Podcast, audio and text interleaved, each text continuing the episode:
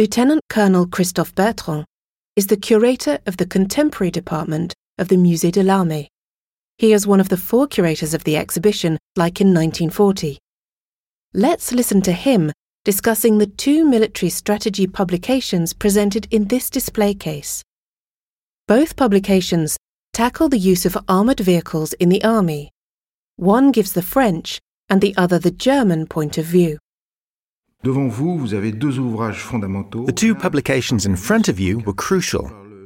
Towards the Standing Army was written by Lieutenant Colonel de Gaulle and published in 1934, and Armoured Divisions in Cooperation with Other Weapons was written by General Guderian.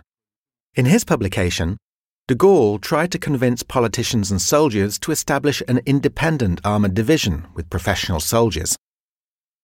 Guderian rapidly covers the history of the creation of armoured divisions, which he led in 1922, and lays out the fundamental principles behind creating armoured divisions.